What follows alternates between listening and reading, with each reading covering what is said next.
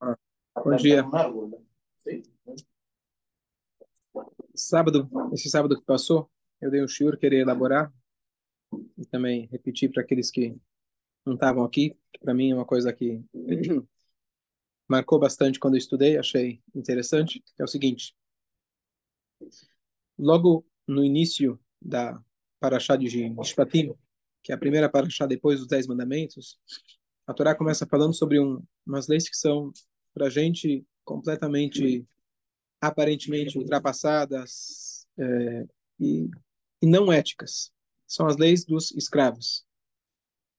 E a pergunta é: se a gente acabou de sair do Egito, acabamos de se libertar do Egito, chega a Torá e fala: bom, quando você tiver um escravo, deveria abolir a escravidão já desde então. Então, como que a Torá aceita, seja lá qual for a forma de escravidão, como que a Torá aceita esse tipo de, de, de, de trabalho? Essa é a, a pergunta.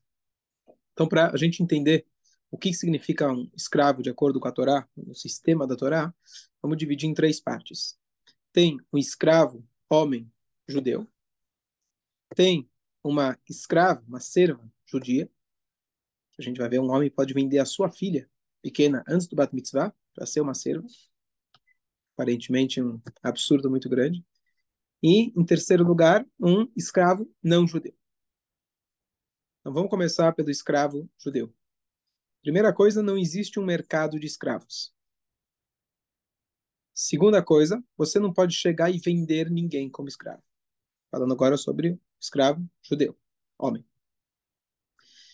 Ter qual, qual que é a situação que a pessoa pode se tornar um escravo? São duas. Uma, ele roubou e não tinha como pagar.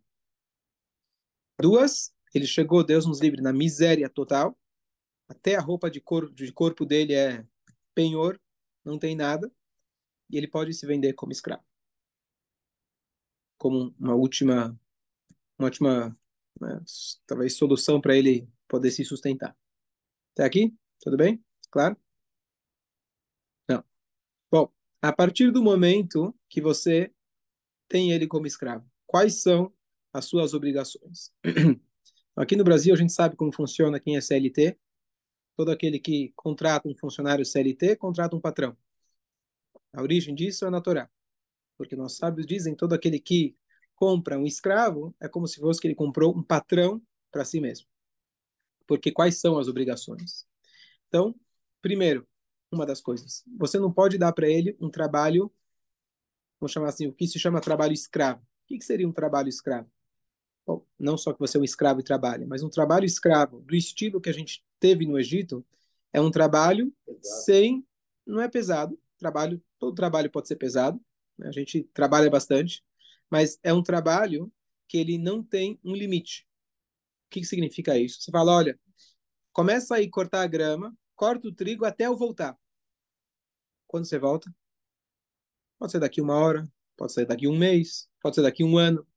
Aquele mês que você voltou em 30 segundos, aqueles 30 segundos de aflição que ele ficou trabalhando sem saber por quanto tempo ele vai trabalhar, você está proibido de fazer esse tipo de trabalho. Então, é, essa é uma regra. Segunda regra, quais são as condições de vida que você tem que dar para ele? As mesmas que as suas. As mesmas que as suas. O exemplo é, se você tem um cobertor de linho egípcio, você vai ter que dar para ele esse mesmo cobertor. Você vai no shopping comprar um, comprar um travesseiro, você vai comprar aqueles lá é, é or, or, herméticos, é? Da NASA. Da NASA, é, atômico. Frio. Eles inventam cada nome, cada vez. É da Austrália, é da China. Não, China não falam. É, é da França. É aula de, de geografia, você vai nas né? E aí, é da atômico. Bom, Atômico ou anatômico? Anatômico. Ah, tá bom. Para quem não entende, dá no mesmo. É atômico, parece um negócio, vai explodir, tá? Beleza. E aí, você tem que comprar para ele igual. A comida que você vai comer, você não vai dar para ele, você não vai comer um prato fino e dar para ele arroz e feijão. Coisa que para os funcionários, eventualmente, a gente faz. O Cohen, né? Também tem. Aí, aí escravo não, no escravo não judeu. É, vamos chegar lá depois. O escravo judeu não necessariamente. Então, as condições que você dá para ele são ótimas. Então, até seria um bom negócio, nem pro, né, não só para o cara que está na miséria, mas um cara que não está conseguindo fechar as contas, deixa-o ir trabalhar como escravo. O que, que acontece durante esse período? O dono, além de dar, além de ter, de ter comprado ele como escravo, então ele já deu um dinheiro que vai ficar guardado para ele ou para a família dele ajudar, ele ainda tem a obrigação de sustentar a família. Então, tá certo, eu tô fora de casa, eu tô morando fora de casa. Como se fosse que eu fui para um intercâmbio, fui lá fazer negócio na China. Fiquei fora de casa. E antigamente ficar fora de casa era não era três dias. Hã? já tá. Já é, mas você ia, você pegava um navio, você voltava depois de alguns anos. Então, ele vai ficar fora de casa, mas vai garantir que a esposa e os filhos vão tá, vão ter sustento. Então, além da aquisição inicial, ele tem que dar um salário para poder sustentar a família. Pensão, pagar pensão. E é, agora eu te pergunto: imagina que você está tentando contratar um funcionário, você vai contratar alguém que você paga para ele pelo serviço, ou você vai ter a dor de cabeça de ter que comprar alguém, ter que sustentar a família, deixar o cara na tua casa, deixar, dar para ele tudo de bom do melhor, porque para um funcionário, curiosamente, você não tem quase nenhuma dessas obrigações. Porque o funcionário ele ganha por hora, ou ele ganha pelo serviço. Ele que se dispôs a fazer isso. Se eu der para ele um serviço muito pesado, ele que se dispôs. Se quiser, vai embora. Então, um funcionário, eu posso exigir muito mais dele. Eu não tenho todas essas obrigações de dar para ele a mesma comida. Tem obrigações que, se ele está trabalhando no campo, enquanto ele está colhendo, ele também pode comer das frutas, etc. Mas não é a mesma obrigação de eu comprar para manter o mesmo patamar que eu.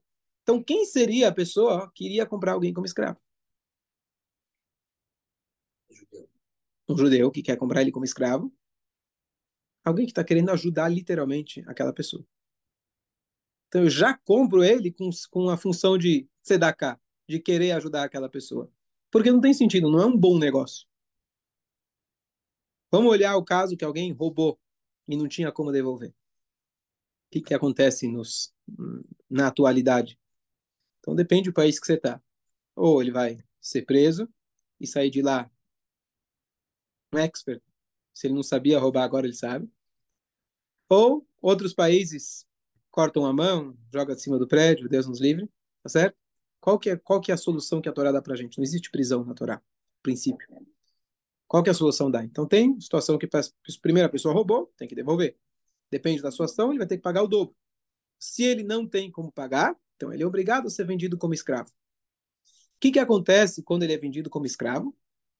Ele agora vai passar, no máximo, esqueci de falar, tem um período máximo de quanto você pode ficar como escravo. Então, não é indefinitivamente você vai trabalhar como escravo, como seria o modelo de escravidão que a gente ouve falar, aprende na escola. Então, ele tem até, dependendo da situação, mas até ele vai trabalhar por seis anos. Se ele quiser, ele pode trabalhar mais, se ele realmente optar por isso, mas no máximo por 50 anos. Ou se chegar o Yovê do jubileu, mesmo que foi um dia depois que ele foi vendido, chega o Yovê, ele está livre. Então, voltando, se ele foi, se ele realmente acabou roubando, o que, que você faz com ele? Você introduz ele numa família. Qual família? Daquele cara que vai comprar o cara só para ajudar.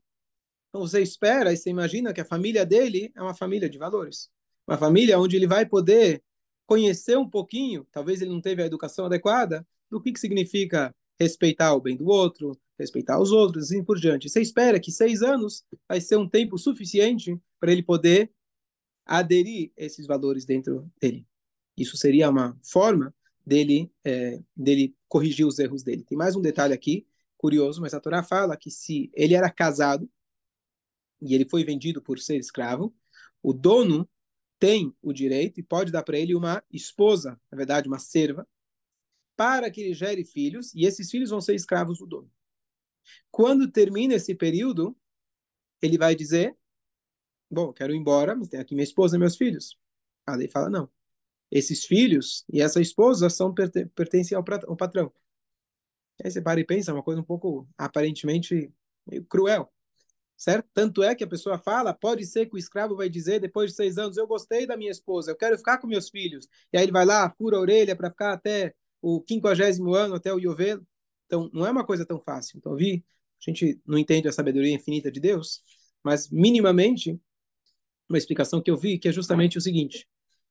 A gente, quando rouba, Deus nos livre, se alguém rouba, a gente não sabe. Bom, vamos pegar o contrário. Se você foi roubado, qual que é a sensação de alguém que foi assaltado? É muito ruim. É muito ruim. Aquilo era meu, trabalhei, ganhei. Alguém cruel foi lá e tirou de mim. A gente sente muito, muito ruim. O ladrão não tem essa sensação.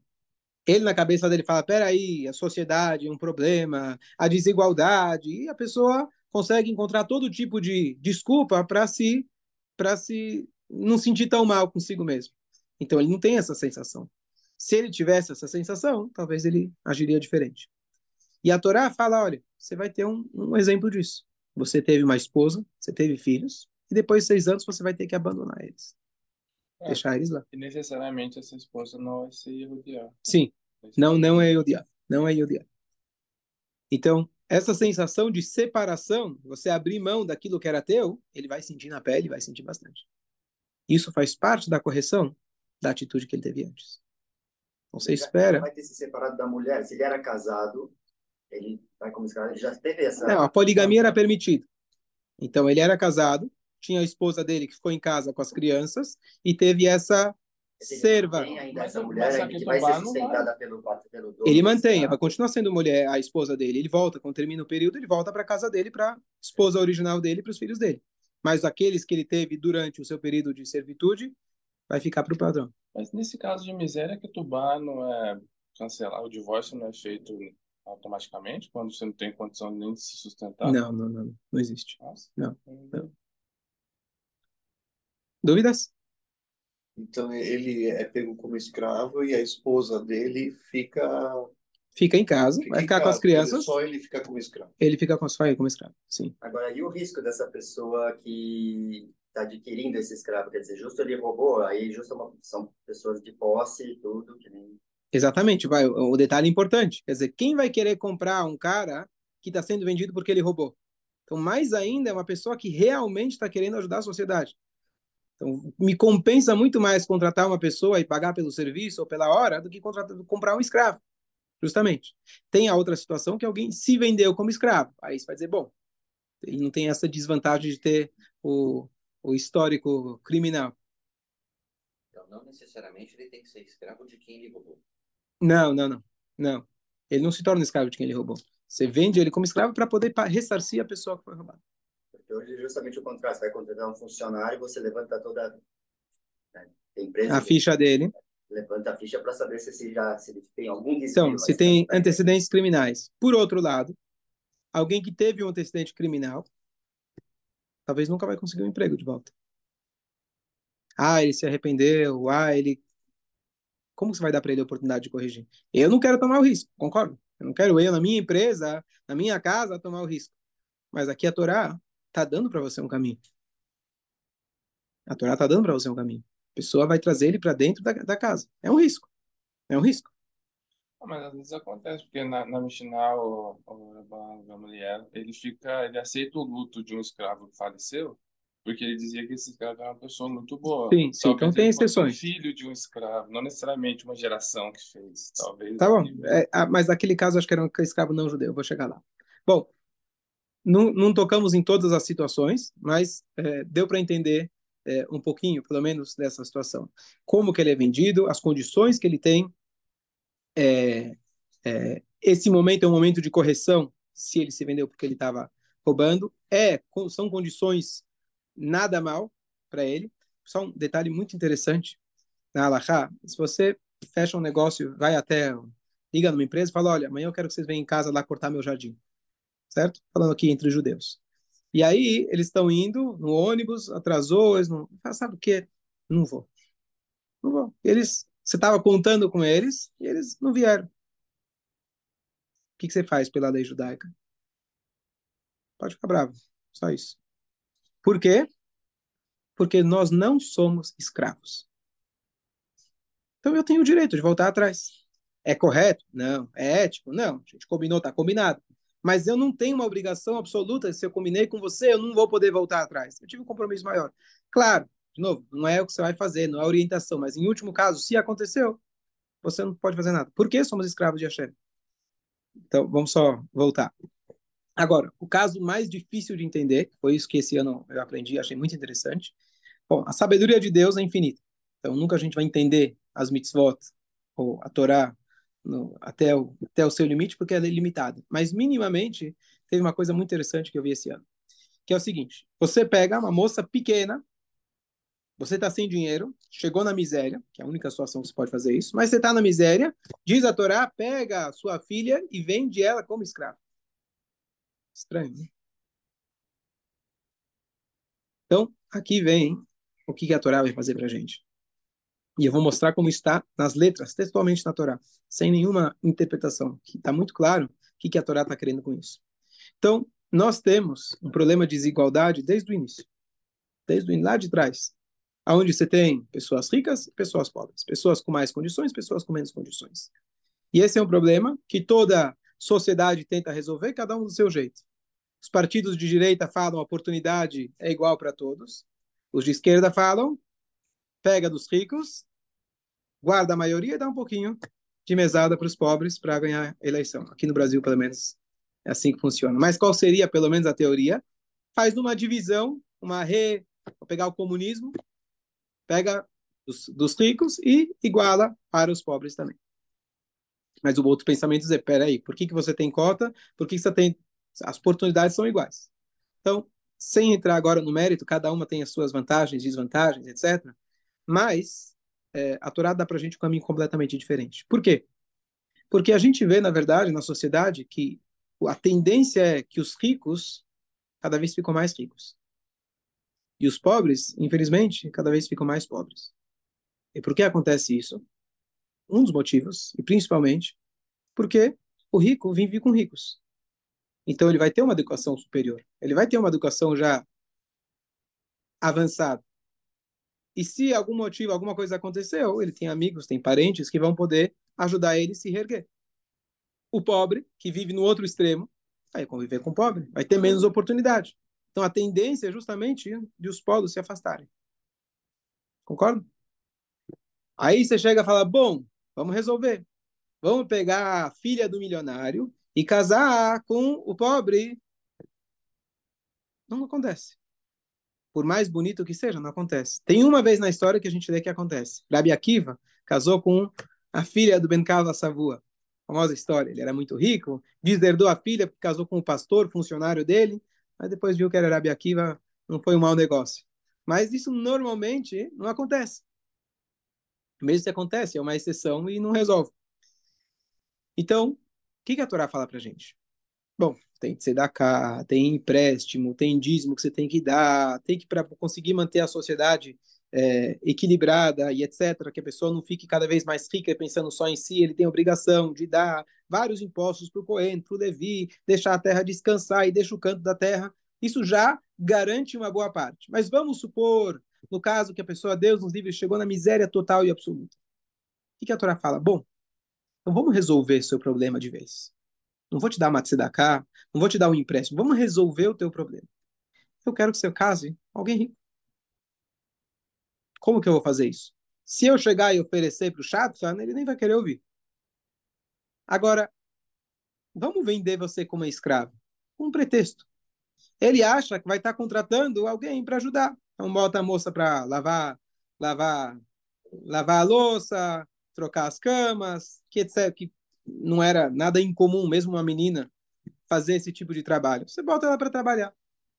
E aí a Torá conta para gente, se você fez, eu logo vou mostrar nas palavras, que o patrão pode casar com ela, se for viável. Às vezes o patrão pode ser alguém de 14, 15 anos, já tem os bens já. Ou o filho do patrão pode casar com ela. E pelo tom que a Torá fala, a Torá está fazendo de tudo para que isso aconteça. Como que a gente vê na Torá? De várias formas. Primeiro, a Torá começa contando: se alguém vender sua filha como escrava, ela não vai sair como os escravos saem. Lembra que o escravo sai com seis anos? Ela não vai sair como ele. Peraí, Se você vender sua filha como escrava, as obrigações são tais, tarará, e quando sair, parece que a Torá pulou todo, todo a convivência. A Torá fala, se você vendeu ela como escrava, não vai sair. Peraí, como não vai sair? Nem, nem começou a trabalhar? Já está falando da hora de sair? O que a Torá está te dizendo, está falando, olha, você vendeu ela como escravo não para sair como um escravo. Ela não é uma mercadoria de entrar e sair e você trabalhar. Ela veio aqui com outro propósito. E aí a Torá fala, se você não deu ela para, não se casou com ela, ou ela não se casou com teu filho, a linguagem que a Torá usa é bibigdoba, ao você trair ela. Aí a Torá fala, você não vai poder vender ela. Se você não casou com ela, você não pode revender. Mas a linguagem é, quando você não casou com ela, a Torá usa a linguagem de boged. Boged é um traidor. Então, você comprou ela e não casou com ela, você é chamado traidor? Peraí, por que traidor? Porque o objetivo dessa aquisição era você ter casado com ela. E a Torá está criticando o fato de que, peraí, é tão ruim assim essa menina?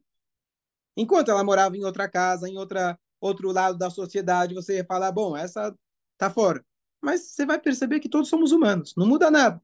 Vai poder mudar a roupa mais bonita, o carro mais bonito, mas tá tão ruim assim? Você não, não consegue casar com ela? Você não pode dar ela para o teu filho? Tá. Aí a Torá fala, peraí. Então tá bom. Talvez alguém ia falar, sabe o quê? Tô com pena da menina. Eu vou casar com ela mas é só passatempo. Daqui a pouco eu vou ter o verdadeiro Shidur com o filho lá do. com a filha, aliás, a pessoa que né, tem mais a ver. O que, que vai ficar? Vai deixar ela de Shikser, de empregada. A Torá fala justamente aqui. E aqui é a origem das três obrigações que o homem tem com a sua esposa: vestir, alimentar e relações íntimas. É nessa passagem que a Torá ensina para gente essas leis. A Torá não ensina essas leis quando fala, quando um homem casar com uma mulher, ele tem obrigação. Não. Nessa passagem, a Torá diz essas leis. Justo na venda da menina escrava. Pera, aqui, na venda da menina, porque aqui ele está dizendo justamente todo o objetivo é como casamento. E quando a poligamia era permitida, e a Torá prevê isso, a Torá fala: se você se casar com mais de uma esposa, o seu filho se casar com mais de uma esposa, você não pode deixar de cumprir as obrigações que você tinha com a primeira. Ou seja, você não pode deixar ela de secundária. Você não pode deixar ela como uma empregada apenas ou passatempo. A Torá está te dizendo, você vai tratar ela como uma verdadeira esposa. E aí você resolveu o problema da sociedade. Que agora ela se introduziu numa família rica. Os filhos vão ter agora a educação de mais alto nível. E aí você resolveu realmente o coitado do pai que chegou na miséria, não teve condições nenhuma, agora a filha dele, dele está dentro de uma casa. Só um detalhe mais curioso, que prova que é isso que a Torá quer da gente. Na hora que a gente se casa, como acontece o casamento? O Kiddushin, a consagração, você dá um anel para a esposa, ou algo de valor para a esposa. E assim você adquire ela. Quando o pai ou o filho vão se casar com ela, eles não têm que dar nada. Poxa, você vai se casar com ela, não vai dar nada? Pelo menos dá um anel para ela. Vamos fazer aquisição legal, como acontece. Fala, não, o dinheiro da aquisição que o pai ganhou lá atrás já valeu. Ah, nem um anelzinho para mim? Nada? Não, porque o dinheiro da aquisição não foi uma aquisição. Aquele dinheiro, todo o propósito, era já o casamento. Era já o início do casamento. Então, o, o, é, a Torá fala, não dá para ele, não dá para ela outra coisa. Claro, quiser dar presente, pode dar. Mas não precisa dar, porque aquele dinheiro inicial já valeu para realizar o casamento. Ou seja, todo o propósito era conseguir trazer ela para casa do dono. Quando eu vi essa explicação, eu realmente, assim, eu, eu assim, acho fascinante. De tantas vezes a gente, às vezes a gente olha na Torá e fala, ah, isso aqui é um absurdo, isso aqui é ultrapassado, Deus nos livre. E quando a gente entende um pouco melhor, claro que dá para entender muito mais, é infinito, a gente fala, uau, acho que não é, não foi tão, não é tão ridículo assim, não é tão distante da nossa realidade. Terceiro caso, por último, falar agora do escravo não judeu. E as leis que a gente falou, de você dar, igual, igualar ele a tudo que você tem, isso se aplica para um escravo judeu. O escravo, escravidão é, de um não judeu, não tinha essas regras. Você poderia colocar ele para trabalhar bastante, pesado e etc. Mas, ainda assim, você tem leis em relação a isso, e a pergunta é como que a Torá permite esse tipo de coisa? Como que a Torá permite que você tenha esse tipo de relação de trabalho? E aqui vem uma coisa muito interessante. Da onde surgiu a escravidão? Quem estava aqui no Shabbat? Ah, entendi. Tá. Ham. Ah, Não existia escravidão. Assim como trabalho foi algo que Deus inventou. Deus chegou para Adão e falou: você vai trabalhar, vai ter que cuidar do. Mas Deus poderia fazer muito bem que a gente autossustentava, não precisava do dinheiro. Uma invenção que Deus fez. A inve- eh, escravo também é uma algo que se introduziu no mundo por acidente de percurso, entre aspas. Por quê? O filho de Noah viu o pai, viu o pai quando ele estava sem as roupas, ele estava bêbado, e ele contou para os irmãos, e aí, e ainda, conforme a explicação que ele teve relação com o pai, ou ele castrou seu próprio pai, quando o pai percebe, ele amaldiçoa o neto, ou seja, o filho do filho desse daí, ele fala, "Eved avadim elechav", ele vai ser escravo para os seus irmãos. E aí desceu para o mundo o conceito de escravidão. É um fato. Abraham trouxe bondade. Yitzhak, Moshe trouxe para a gente a Torá. Ham trouxe a escravidão. É um fato. Especialmente antigamente. Então, se é um fato, você tem que lidar com ele. Então, quais que eram as situações que alguém poderia, por exemplo, pela Torá ter um escravo? Você tem uma situação mais, é, que era mais comum, era quando você, quando eles vieram conquistar Israel. Pela lei da Torá, quando eles vieram conquistar Israel, eles tinham que acabar ali, eliminar os sete povos que estavam lá. Eu já contei outra vez que eles tinham a oportunidade de fugir, tinham a oportunidade de se submeter ao povo de Israel, ou eles poderiam guerrear. Todos optaram por guerrear, com exceção de um povo. Esses, você pode tornar eles escravos também. E esse tipo de escravo, como a gente vê a descrição, nossos sábios, o tipo de pessoa que eles eram era do mais corrompido possível. E aí, aqui de novo você tem uma oportunidade de trazer ele para conviver com você, porque o escravo via com você dentro da sua casa. Primeira, primeiro lugar. Segundo lugar, e aqui é uma coisa que vai responder tudo ou vai quebrar esse nosso eventual é, preconceito do que a Torá está falando. O escravo não judeu, quando ele vem trabalhar para um judeu, ele se torna judeu. Com as obrigações das mitzvot, igual de uma mulher. Ou seja, todas as mitzvot positivas estão ligadas com o tempo. Imagina, você compra um cara como. Ah, aliás, esqueci de falar. Se você compra lá o escravo judeu, fala: peraí, agora tem que shacharit, agora é mincha, agora botar tefilim, agora é Shabbat. Realmente não, não é um bom negócio, tá certo? Agora, o escravo não judeu, ele tem 12 meses, você tem 12 meses para convencer ele, uma coisa fora do comum, você não convence ninguém, gente não é proselitista, para convencer ele a se tornar judeu. Ele vai na mikve, ele sai de lá um judeu. Só que, como um contrato de trabalho, digamos assim, que como ele está aqui como escravo, a Torá isenta ele das mitzvot, que vão ocupar o tempo dele. Então, ele não vai transgredir o Shabat, mas você não vai obrigar ele a rezar o Shema na hora certa. Ele agora realmente tenha essa liberdade para poder é, servir como uma esposa. Então, o que, que você está fazendo? Você pegou alguém de um povo, eventualmente inimigo, trouxe ele para dentro da tua casa e trouxe ele para dentro do judaísmo. Isso é escravo? Esse é o modelo de escravidão que a gente está acostumado? Vai dar trabalho. Ele agora vai querer comer caché, não vai poder pagar o vale refeição lá da esquina, vai custar mais caro. Ele eventualmente vem com você te acompanha na sinagoga. A famosa história dos, da Guimarães que conta que o, o, o faltava um para o Minyan. Então, ele foi lá e libertou o escravo para ele poder completar, completar o Minyan. Ele era como se fosse meio judeu, tinha as obrigações de uma mulher, então não pode completar o Minyan, já que ele não tem obrigação no Minyan. Então, falta um, beleza, você está livre, tchau, vem, completa o Minyan. Então, você vê que o tipo de, de relação não é relação escravo como a gente conhece. Então, e, e mais uma questão, que a Torá não está prevendo, dizendo você tem que ter escravo. Era um fato ter um escravo. E a Torá está regularizando a situação. E assim surge, cada vez que surge algo novo no mundo, demora a ter ser regulado. Criptomoedas é o jeito mais fácil de ter dinheiro roubado, crime, etc. É assim que funciona. Está demorando, ainda nem chegamos no momento onde os governos vão se juntar para conseguir regularizar isso. Ah, poderia dizer, não, é proibido criptomoeda. Não tem, você não tem como proibir. É proibido a internet. Você não tem como proibir. É um fato, você tem que agora lidar com o fato. Escravidão é um fato que, historicamente, veio para o mundo e naquela época era comum. Então a Torá tem que te dar a diretriz de como lidar com isso. Fala. Ele, assim que era adquirido como escravo, vamos dizer, o, o Goi mesmo, né? ele fazia o Brit. Ele tinha que fazer o Brit.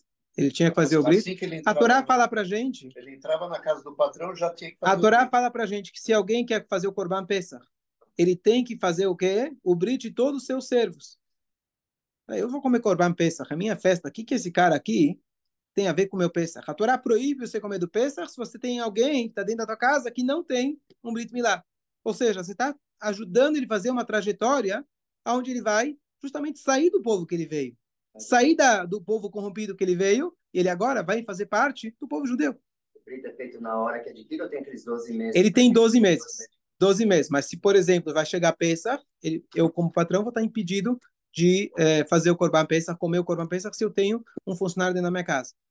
Então, se em último caso, dentro desses 12 meses, ele se negou, quer dizer, você está dando uma opção para ele. Não é um escravo, aquele que você... Está dando para ele a opção, falando, olha, convive aqui na nossa casa, não é tão ruim assim cumprir o Shabbat. É gostoso, você desliga a televisão, para de trabalhar, não é tão ruim. É, comida kasher não era tão ruim como eu pensava. É que ele não está pagando ainda, está dentro da casa do patrão, não é tão ruim assim. Dá, acho que dá, certo? Então, é uma trajetória que está fazendo de introduzir ele, e ainda mais, a gente sabe como é difícil para alguém vir de fora e se converter. Aqui a Torá está te abrindo as portas, entre aspas, para essa pessoa. Então é muito diferente daquilo, aquela concepção que a gente tem de escravos. E só para concluir, então a Torá é um fato, a Torá não fala que você tem que ter escravos, mas se você tem escravos, e era um fato antigamente, ainda assim a Torá vem te regular. Tem o dia que ele vai ter que ir embora, tem as várias regras de como você vai tratar ele, você vai tratar ele, tratar ele como eventualmente um judeu, e ele vai se, entrar para tua casa, entrar para tua família, assim por diante. Então, nesse caso, realmente, agora fica mais fácil da gente entender todo esse modelo de escravidão. Só para concluir, por que é tão importante a Torá falar isso logo depois da Paraxá dos Dez Mandamentos? É uma lei. Não era prática no momento que eles receberam, porque ainda estavam no deserto, não tinha essa situação. E não é uma lei que vai ser atemporal. O Shabat é sempre. A lei de escravo é só na época do templo, com as condições do Yovel, não, não existe mais. Então, porque na verdade a Torá quer ensinar para gente esse conceito de que mesmo o escravo, quando ele é vendido, o máximo que ele vai trabalhar é seis anos. No sétimo ele está libertado, porque escravos somos de Deus.